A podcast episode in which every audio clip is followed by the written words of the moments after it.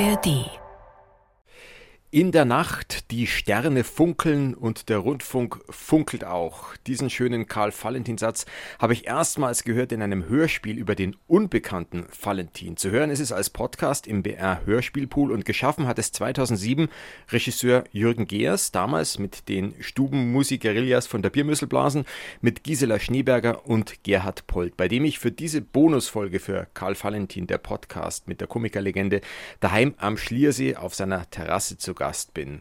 Denn wer könnte nach all unseren Gesprächen in den beiden Staffeln dieses Podcasts des Bayerischen Rundfunks besser noch ein paar funkelnde Erkenntnisse und Beobachtungen zu Karl Valentin beisteuern, als einer, der sich mit dem unbekannten Valentin befasst hat, wie er, wie Gerhard Pold. Servus, schön, dass ich da sein darf. Habe die Ehre.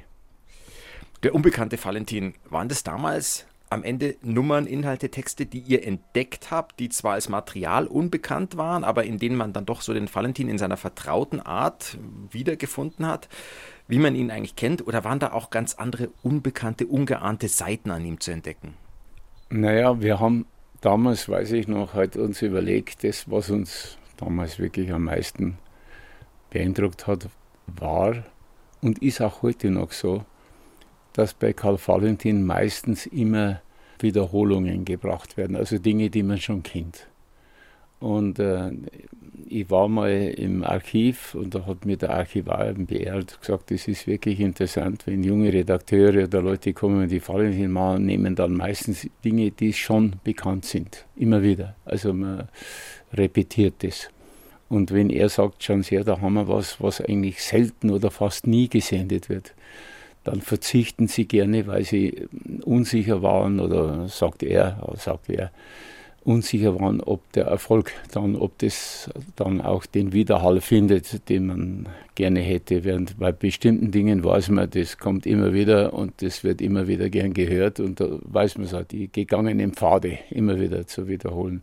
Und wir haben uns gedacht, es gibt Dinge, die sind entweder nie, die waren auch nie akustisch hörbar, also die waren nie da und andere Dinge, die eigentlich sehr in Vergessenheit geraten sind. Und da haben wir aus denen halt ein, ja, haben wir ein ausgesucht und haben uns dann diese Dinge vorgenommen und haben sie dann versucht, in unserer Art nachzumachen. Aber trotzdem die Frage, entdeckt man dann in diesen zwar unbekannten Nummern trotzdem den altbekannten Valentin wieder oder entdeckt man da auch andere Aspekte bei ihm? Ja, ich glaube, der Mann ist natürlich wie allerdings nicht nur er, sondern wie jeder Mensch vielseitig, weil äh, die Thematik ihn dazu bringt, zu Äußerungen oder zu Dingen, die, die erstaunlich sind, weil sie an unvorbereitet treffen, weil der Mensch ja auch aus der Spontanität heraus mit Sicherheit Dinge aufgenommen hat, verarbeitet hat und dann sich seine Gedanken darüber gemacht. Das heißt, diese Spontanität, die bei dem zu finden ist.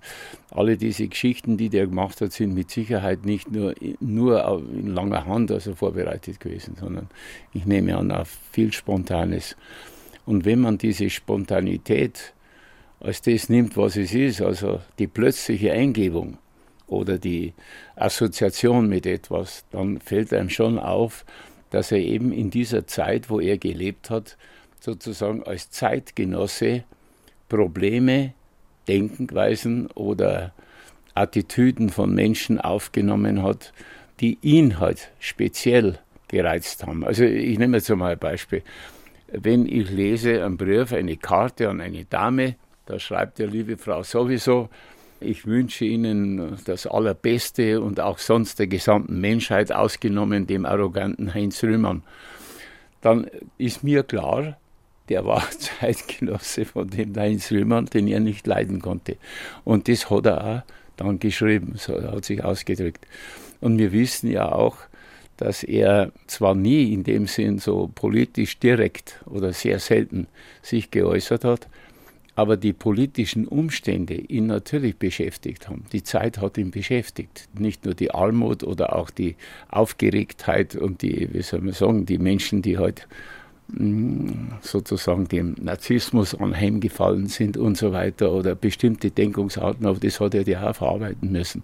Und in manchen Geschichten kommt es schon auch heraus. Also wenn man da zuhört und versucht, es in, mit dieser Zeit in Verbindung zu sehen. Also Klassiker ist ja immer, dass man sagt, im Firmling, und das stimmt ja auch, da ist zum Beispiel auch sehr viel, das ist nicht nur komisch, da ist sehr viel kleine Leute-Elend drin. Natürlich, selbstverständlich. Die Armut und das Elend spielt bei dem eine ganz große Rolle.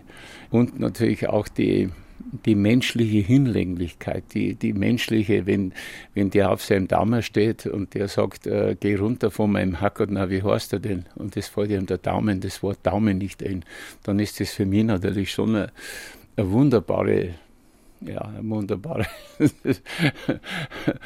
Metapher für, für das, dass einem um, im Moment die Hilflosigkeit im Moment, das fällt dir nicht ein, es ist, du bist äh, ohnmächtig und so weiter. Da könnte man viele so äh, Vergleiche ziehen, natürlich auch mit anderen Literaten oder so, aber er ist da besonders gut, weil er es eben auch in seiner Art, wie er es darstellt, diese Komik hat. Und durch diese Komik wird es einprägsamer.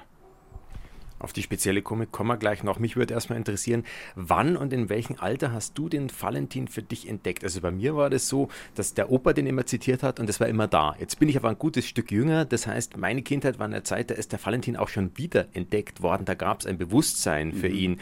Jetzt bist du ein Stückchen älter. Zeitlang nach dem Krieg war er ja gar nicht so präsent. Also wann bist du auf ihn gestoßen? Ne, er wurde schon in der weißblauen Drehorgel oder es gab ja so Radiosendungen wo ich vielleicht so, na, in den, also gestorben ist er ja äh, 48? 48 am Rosenmontag, genau. Und in den 50er Jahren, da war ich dann so äh, 10 Jahre, 12 Jahre, 13 Jahre, 14 Jahre, da habe ich ihn schon gehört im Radio. Ich bin ja ein radiogeprägter Mensch dadurch, weil der Fernsehen kam ja erst so Ende der 50er, Anfang der 60er. Also gesehen habe ich ihn nicht, aber gehört. Und ich habe natürlich schon als Kind entdeckt, irgendwie für mich, wenn ich es gehört habe, das ist eine besondere Stimme. Da ist was Besonderes. Da ist einer da, der auffällt. Also mir ist aufgefallen. Und ähm, irgendwie war das attraktiv schon für mich. Also ich habe gern zugehört. Vielleicht habe ich es natürlich nicht unbedingt alles begriffen, was der gesagt hat oder was da gebracht wurde, aber die, wie soll ich das nennen, die Stimme hat ja ein Charisma für mich, die Art. Und natürlich die Karlstadt dazu, also die als Paar. Ich erinnere mich, dass ich ihn gehört habe und dass ich es gern gehört habe, wie ich es gehört habe. Ich glaube, bei Kindern verfängt ja auch erstmal das, was so durch ihre Blödsinn oder Nonsens ist. Aber wahrscheinlich kriegt man irgendwann auch ein Gespür, sozusagen, dass da mehr, was Tieferes dahinter ist. Also vom Unsinn zum Tiefsinn. Also mir, hat, mir ist immer aufgefallen, dass wenn in meiner Verwandtschaft oder Bekanntschaft, wenn da Leute gekommen sind, dann gab es den sogenannten, wo die gesagt haben, das ist ein alter Kindskopf. So ein Mensch, der einfach sich äh, nicht erwachsen benimmt, der am Boden rumkriecht, der Blödsinn macht, der Zaubertricks kann, der irgendwie äh, schmatzt oder also irgendwelche Geräusche von sich gibt, irgendwie auffällt durch sein Verhalten entweder um den Kindern zu gefallen oder weil er Lust hat, mit den Kindern umzugehen und lieber mit Kindern sich beschäftigt, als mit seinen Gleichaltrigen, die am Split sind. Da geht er lieber zu den Kindern hin und sagt, Maxel, schau her und mach mal irgendwas. Also der Kindskopf. Und es gibt eben auch Erwachsene, und das ist mir aufgefallen damals schon, die haben so eine Froschperspektive gehabt. Die haben irgendwas gesagt von irgendwo, wo andere das nie gesagt hätten, weil sie entweder zu steif waren oder weil einer das gar nicht über den Mund gekommen war oder in den Sinn gekommen war. Und diese Ungeniertheit, beim Blödsinn zu bleiben.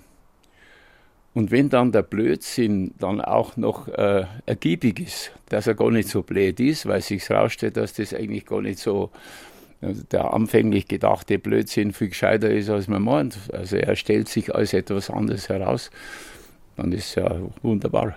Ist ja auch oft so ein sich einfach naiv stellen, einfach so tun, also vermeintliche Selbstverständlichkeiten zu hinterfragen, als hätte man bestimmte Wörter noch nie gehört. Und weil man sich so arglos stellt, kann man es dann wunderbar zerlegen. Natürlich, das Spiel mit der Unschuld oder mit, der, mit dem Unwissen, mit der Ignoranz, die eigene Ignoranz sozusagen so vorzuzeigen, was, äh, mit dem man sozusagen wieder brillieren kann mit dieser Ignoranz. Man kann das in Form von eben von Arroganz machen oder von Understatement, je nachdem. Viele Leute sagen, naja, wenn der Polt Vorbilder hat, dann ist der Valentin sicher einer davon. Ich weiß, dass das nur teilweise stimmt. Er ist einer von vielen für dich. Von mehreren, sagen wir mal, nicht unbedingt von vielen, aber es ist nicht das eine leuchtende Beispiel. Also ich glaube, dass für mich zum Beispiel irgendwie auch sehr beeindruckend war als Kind der Wilhelm Busch, die Wilhelm Busch-Geschichten. Also ob das die fromme Helene war oder was immer, diese Zeichnungen und diese Bemerkungen des Wilhelm Busch haben ja, übrigens hat der Valentin ja auch von Wilhelm Busch, der hat ihn auch gekannt. Vielleicht hat er sogar das eine oder andere, hat er sich inspirieren lassen, auch von Wilhelm Busch, möglich. Der Wilhelm Busch ist auch einer der ganz großen Humoristen, die, glaube ich, ähm, ernst zu nehmen sind. Aber, aber es gibt natürlich großartige Komiker, die mir auch immer gefallen haben. Das sei das der Totò, der italienische Komiker Totò. Oder später dann der Eduardo Di Filippo, der ist jetzt weniger hier bekannter, großer napolitanischer Humorist. Ähm, dann die, später auch die die Filme des Tati, also auch ein, ein großer, für mich ein großer Humorist, der halt auch die Hilflosigkeit der Technik und dieser modernen Welt gegenüber und äh, gewisses Gebaren der Menschen, die ihr Leben ritualisiert haben und diesen Ritualen gegenüber eine gewisse, wie soll man sagen, sich befremdet fühlt und nicht mitzirkt. Er ist einfach Außenseiter, er kann gar nicht anders. Allein sein Sein ist ein Beweis, dass er da nicht dazugehört. Er kann nicht. Es gibt Menschen, die sind einfach nicht dabei. Wenn wenn wenn, es Leute gibt, die sagen, alle mal mithören oder alle äh, jetzt, äh, dann gibt es halt Gott sei Dank ein paar, die hören nicht mit. Aber jetzt hast du gerade über Jacques Tati geredet, aber das wäre was, was eigentlich auch auf Karl Valentin zutrifft. Also ist das ein Punkt auch der Verwandtschaft dieser komischen Künstler oder Humoristen?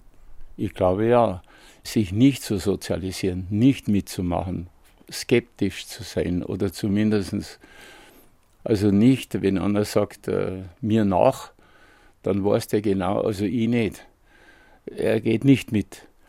Und diese, diese Haltung, die haben die alle. Also die jetzt aufgeführten, die sind alle Menschen, die sich nicht einnehmen lassen, also nicht äh, einkassieren lassen sei es über, von der Politik, sei es von sozialen Forderungen oder so, sondern sie sind halt einfach asozial, vielleicht im positiven Sinn asozial. Man spricht manchmal vom Eigenbrötler. Ja, kann man das auch so nennen, vielleicht, ja. Eigenbrötler. Wobei der Eigenbrötler ist ja im Deutschen ein Wort, das nicht besonders positiv ist. Aber Wobei asozial musstest du jetzt auch positiv umdeuten, weil das auch nicht besonders positiv ist. Stimmt, hast recht. Ich muss das, also wenn einer sagt, er ist asozial, aber asozial hat natürlich sehr viele unangenehme Komponenten auch, aber man könnte es vielleicht auch so umdeuten, dass man sagt, einer, der nicht bereit ist, sofort sich sofort äh, anzuschließen, ist eine Eigenschaft, die halt manche haben. Du hast vom Humoristen gesprochen, manche sprechen vom Komiker. Kabarettist passt bei Valentin jetzt nur sehr bedingt. Solche Labels sind Ende ja vielleicht egal, aber weil er auch vielleicht kein Label hat, das so perfekt passt, keine spezielle Schublade, das macht wahrscheinlich auch die Einzigartigkeit oder die Besonderheit aus, oder?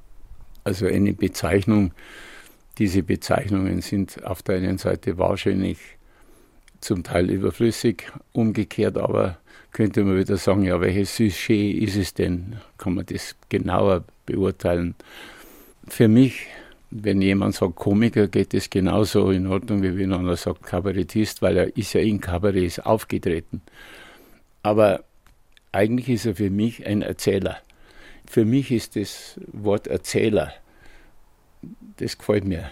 Das ist, glaube ich, auch eins, das du gerne auf dich selber anwendest würde ich für mich auch anwenden. Also ich erzähle halt aus mir heraus Geschichten, die mir zugetragen worden sind, die ich mir dann selber zu dem gemacht habe, wie ich sie interpretiert habe. Und dann erzähle ich sie weiter, wenn ich sie für erzählenswert halte. Und vieles von dem, was der Valentin, nehme ich an, erzählt hat, kommt schon aus seinem Erlebnisbereich, aus diesem Bereich, dass er halt mit Leuten zu tun hat, die aus irgendeinem Grund ihm auffallen. Da ist ein Hoppla da, was, was sagt der, was macht der, warum ist der so dappert, warum ist der so ungelenk, warum ist der so, äh, so gescheit. Er macht ja auch Leute nach, wenn, wenn, wenn der Gesang zum Beispiel, ach wie herrlich ist es im Frühling, das ist ja eine Persiflage auf diese Salondichterei, nicht? Wenn die da im Salon große Literatur vorgetragen haben. Es geht dann weiter, dann kommt der Sommer und wie herrlich ist der Herbst und es genau. ist eigentlich immer der gleiche Kas. Ganz genau. Und er parodiert das, eigentlich ist eine Parodie.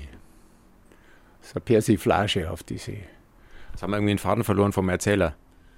Ja, der Erzähler hat ein Mensch, der, der mit Sicherheit sehr viel, was er erzählt, aus, äh, durchaus aus seiner, aus seiner Realität, die er erlebt hat, nimmt.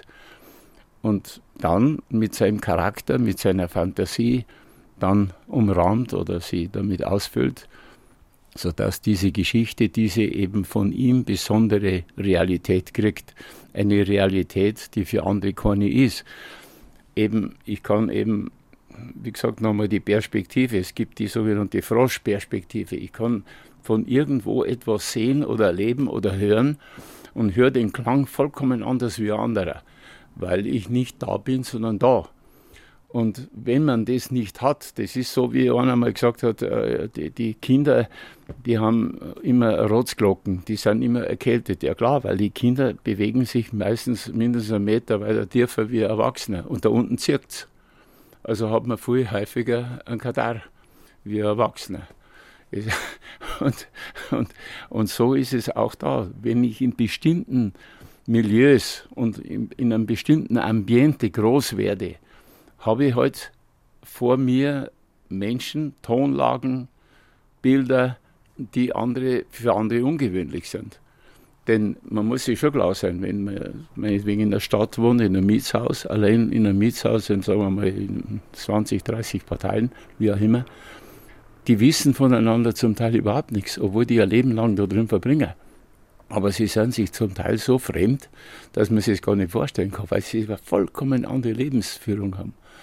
Und wenn der eine erzählt, dass der im dritten Stock das und das macht, kann er den, der im ersten Stock wohnt, schocken oder äh, unterhalten oder je nachdem.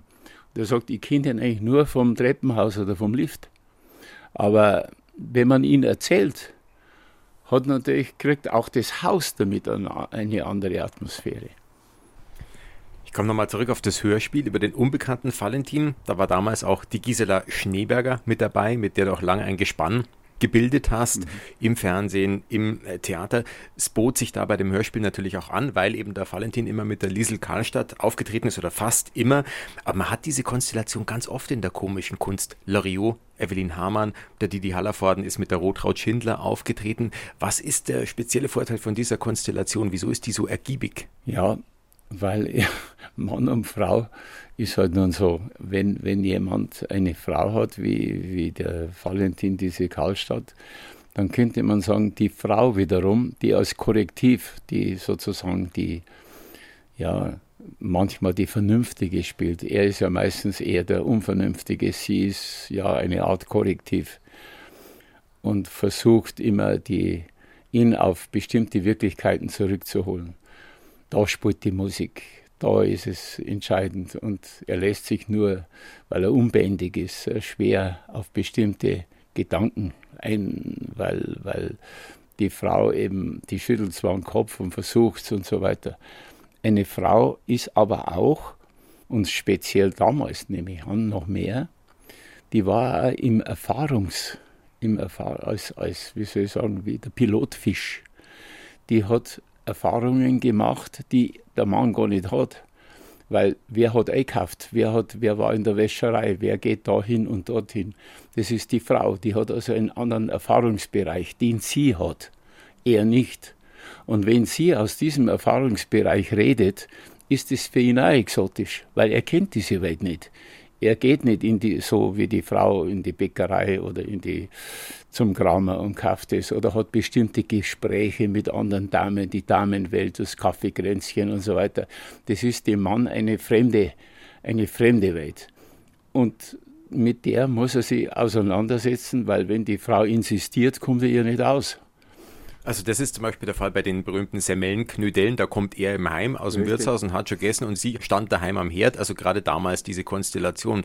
Andererseits spielt sie ja ganz oft Männerrollen. Also der Kapellmeister vor allem. Ja. Da würde das jetzt nur bedingt zutreffen.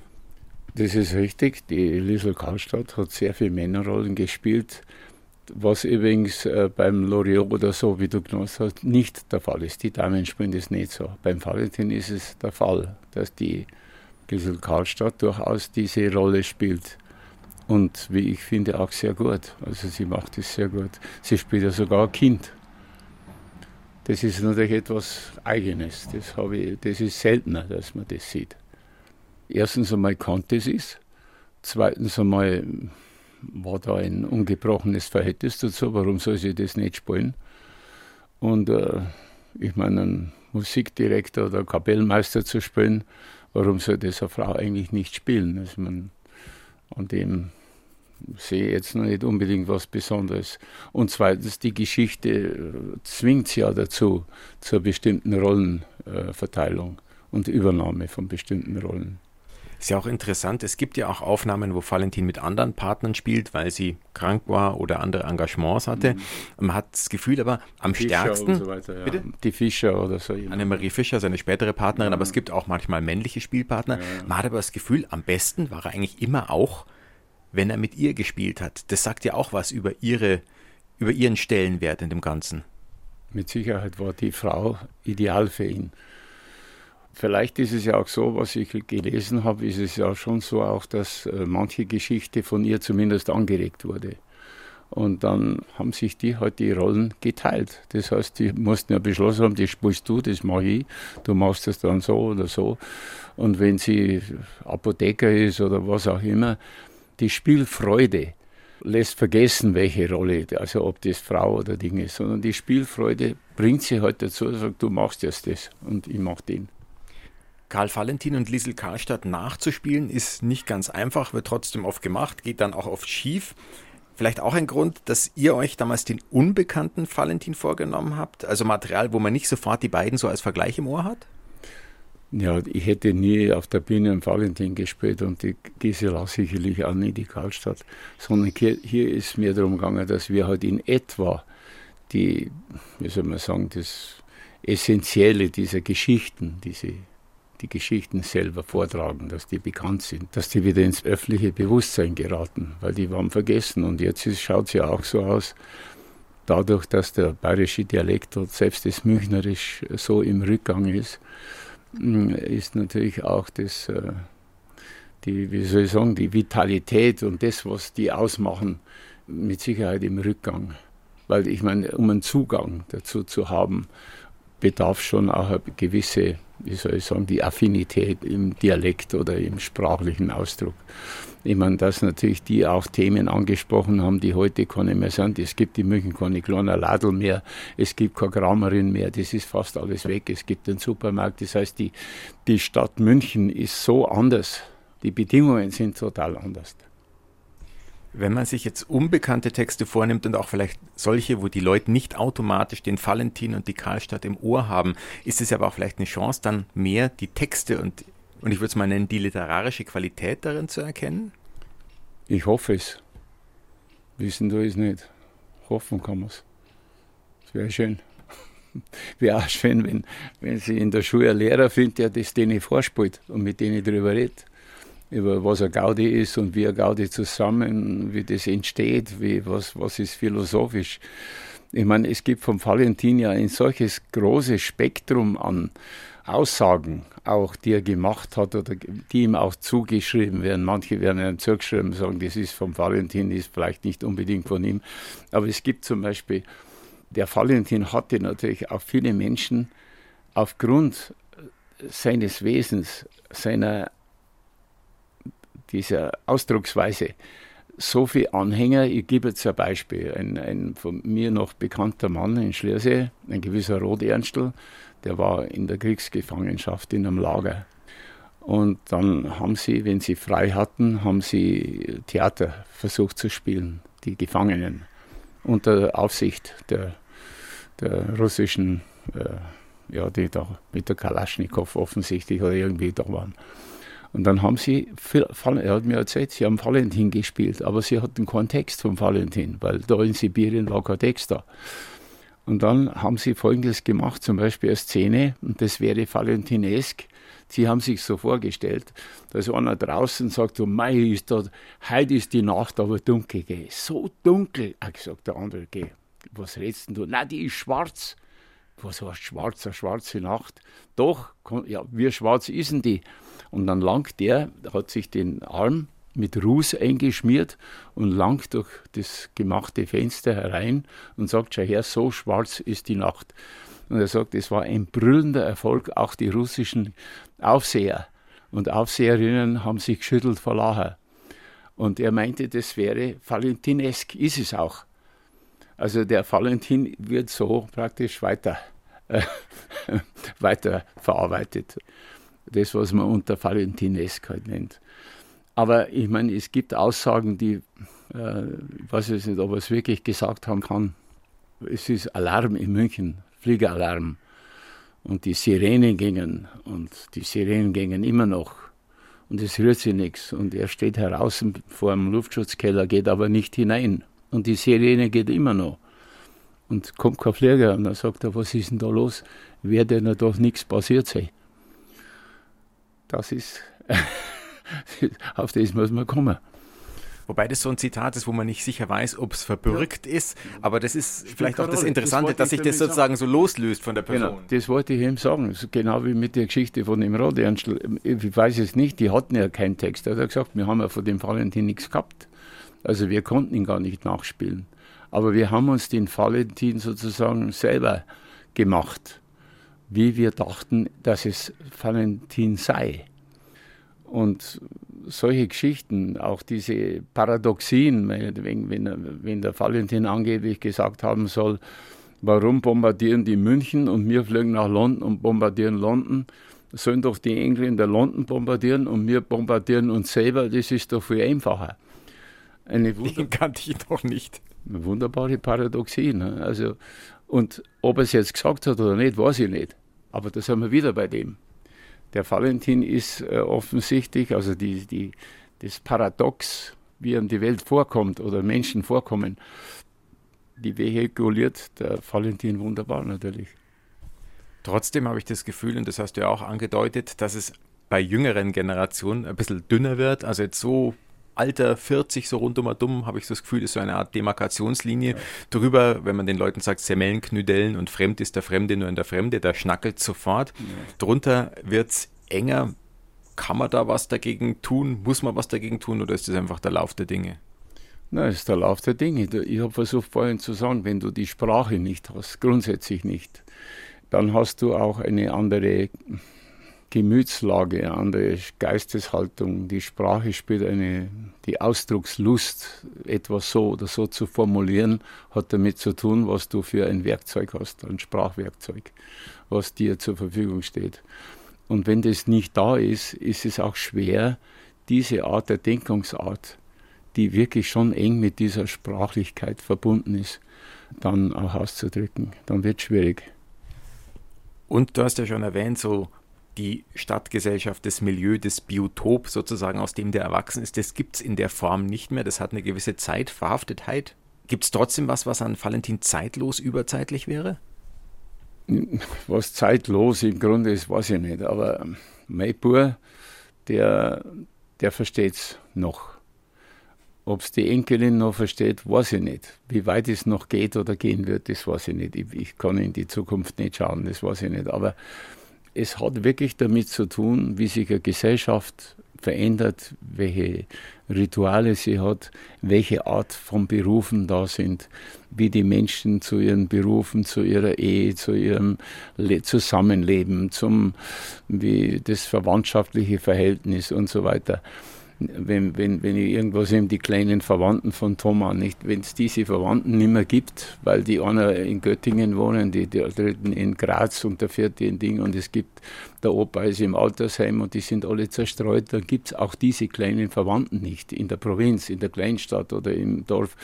Und wenn es das Dorf auch in dem Sinn nicht mehr gibt, weil wir die Well singen äh, oder gesungen haben, kein Bäcker mehr und das gibt es alles nicht mehr, dann gibt es auch kein Gespräch mit dem Bäcker.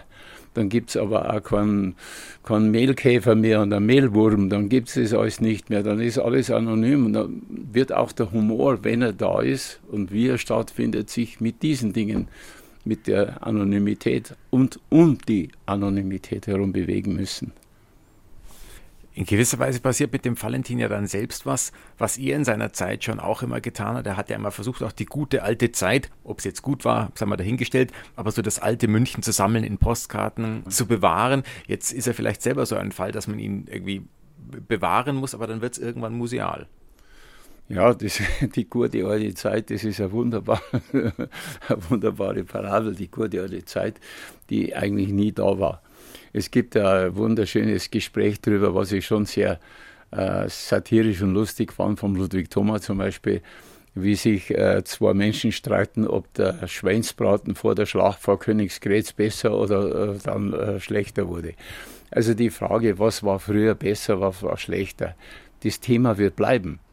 Aber was man als besser anführt oder als schlechter, das wird schwierig sein, weil ein 80-Jähriger wie ich sieht natürlich Dinge noch, die der andere gar nicht erlebt hat. Der kann ja nicht sagen, wie soll er beurteilen. Äh, ich zum Beispiel denke, und das, bei Valentin gibt es ja auch die Geschichten und beim Thomas gibt es auch die Geschichten und zum Beispiel die Kinder, junge Leute, Burm, Mädchen, ein Lausdirndl oder ein Lausbur, die gibt es so in der Form, sehe die nicht mehr. Also zum Beispiel nur das. Kinderbanden, die sich bekämpft haben oder die wirklich bösartige Streiche gemacht haben, das alles findet ja kaum statt. Also so nicht in der Weise. Streiche. Ich habe sogar selber mal überlegt, dass ich äh, Anleitungen schreiben muss, wie man einen Streich macht und wie man, sich, wie man Freude daraus zieht. Schadenfreude. Für ein Kind ist doch was Schönes, habe ich immer gedacht. Aber wenn ich mich so umschaue, sind die alle brav wie dieses Matrosenkind, nicht? Der, der dann, die, wo der Thomas eben das Schiff in die Luft springt. Und der Valentin, da ist dasselbe, der hat. Der hat auch Jugendstreiche aufgeschrieben. Und keine schlechten, ja. Also die waren ziemlich bösartig. Mit Glasscherben und was der Teufel, wo die ver schwere Verletzungen auch riskiert haben. Damit man dann Sanitäter spielen kann. Zum Beispiel, ja. Es gab halt damals die Welt der Erwachsenen und die Welt der Kinder, da war, glaube ich, der, wie soll ich sagen, äh, da war der, die die Distanz größer. Mir kommt so vor, die Erwachsenen hocken den Kindern unheimlich im Genick. Also die, die behüten den ganzen Tag. Vom Früh bis spät sind die dann noch. Die Kinderspielplätze und so weiter. Äh, in meiner Zeit schon gab es keine Kinderspielplätze. Also das ist eine neue Errungenschaft. Und dann sitzen die halt alle da und beobachten ihre, ihren, ihren Jens oder wie er heißt oder Justus und, der, und, und schreiten sofort ein und ich weiß es nicht. Es ist wirklich ein vollkommen anderes Aufziehen von Kindern. Und damals waren halt die Eltern erstens einmal gar nicht da, weil sie arbeiten mussten oder weil sie in der Kriegsgefangenschaft waren oder weil sie und so weiter ein vollkommen anderes Großwerden. Und zum Thema, was früher besser war, kann man mit Valentin natürlich sagen, auch die Zukunft war besser, früher besser. Ja. Wobei man, glaube ich, gar nicht weiß, ob der wirklich ist von ihm, der Spruch. Das ist auch wieder so ein Fall, ebenso ja. wie Kunst ist schön, macht aber viel Arbeit. Wobei man das Gefühl hat, gerade diese Sprüche ist das, was vielleicht am längsten bleibt, weil die druckt man auf Postkarten, die kann man sich dann irgendwo hinhängen. Stimmt. Kunst ist schön, macht aber viel Arbeit. So ist denn tatsächlich von Valentin Wäre. Stimmt es? Es kommt darauf an, ich, ich wäre mir nicht einmal sicher. Ich glaube, es gibt Künstler, die machen Kunst und das machen sie nicht einmal für Arbeit. Das kann auch sein. Es kommt darauf an, was man unter viel Arbeit versteht. Also es ist schon ein Riesenunterschied. Jetzt will ich da niemand diskriminieren, aber wenn ein Kunstmaler zum Beispiel malt, dann kann er aus meiner Sicht, das ist jetzt natürlich sehr, ich sage das einmal so, der kann halt so malt und jetzt hat er, jetzt kriegt er Wiener Schnitzel und er riecht es, dann hockt er sich hin, isst das Schnitzel und macht vielleicht noch weiter oder auch nicht. Ein Musiker muss üben. Der muss. der muss, wenn er Harfe spielt, das weiß ich vom Stoffel Well, der muss dabei bleiben. Weil wenn die Finger nicht geübt werden jeden Tag, dann geht es nicht. Ein Maler kann sich, glaube ich, einmal eine Woche Pause geben. Also schon äh, da beginnt der Unterschied zwischen Kunst und Kunst. Das heißt, eine Kunst erfordert halt ein tägliches Vorhandensein und eine andere, da kannst du es bei einem Buch, wenn du ein Buch schreibst, Gedichte, dann kannst du dir vielleicht Zeit lassen. Hast du einen Valentinspruch, ein Zitat, eine Szene, die dir besonders nahe ist? Ich habe die gerade erwähnt, jetzt fällt mir nichts anderes ein. Ich habe natürlich X im Kopf, aber die, wo der dem auf den Daumen steigt und der sagt, geh aber von meinem Herrgott, na, ja wo? Ja, von meinem Dings, Herrgott, na, geh aber, das tut mir weh. Ja, was denn? Ja, fällt mir nicht ein. Ein Daumen hast du, geh aber. Das ist wunderbar, das ist für mich eine wunderbare Parabel, wie Menschen in dem Moment, wo sie bedroht sind, ohnmächtig sind. Sie finden nicht die richtigen Wörter oder sie finden auch nicht die richtige Abwehr oder Möglichkeit, was zu tun. Ist eine wunderbare Parabel. Das war Karl Valentin, der Podcast mit der Komikerlegende von der zweiten Staffel, eine Bonus-Episode zu Gast bei Gerhard Polt am Schliersee auf der Terrasse. Vielen herzlichen Dank für das schöne Gespräch. Danke, geschehen.